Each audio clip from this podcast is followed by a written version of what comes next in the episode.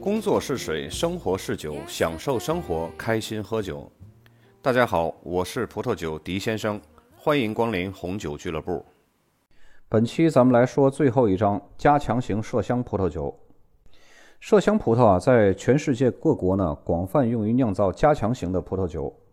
酿出的葡萄酒呢，带有橙花、玫瑰和葡萄的芬芳香气。这种加强型麝香葡萄酒呢，主要分为两大类，一个是年轻未经过陈年的麝香葡萄酒，另外一种呢是经过陈年而完全成熟的麝香葡萄酒。首先呢，咱们来说一下这个年轻未经陈年的麝香葡萄酒。这类葡萄酒呢，通常是在葡萄成熟而且健康的时候进行采收的。这类风格通常不会将葡萄自然风干或采摘后晒干来浓缩糖分。因为这些方法呢，都会增加干果的特征，从而掩盖纯粹的品种特征。其中很有名的一款呢，是产自南罗纳河的伯姆德威尼斯麝香葡萄酒。另外一个经过陈年而完全成熟的麝香葡萄酒的代表产区呢，就是澳大利亚的露斯格兰。这类的麝香葡萄酒的风格呢，是由采收的时间和强化时间的选择，以及陈年的时间长短来决定的。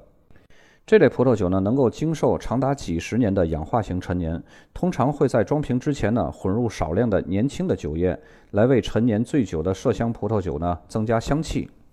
这一章节呢，其实最主要的掌握两个知识要点就可以了。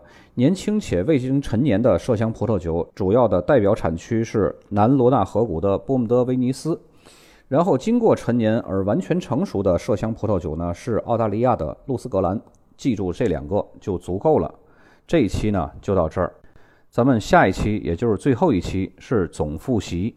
有需要复习提纲的小伙伴呢，可以踊跃的加我微信，在节目最后会有我的微信号。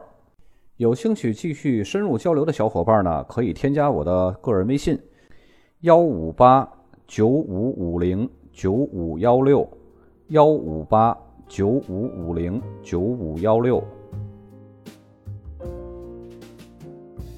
yesterday.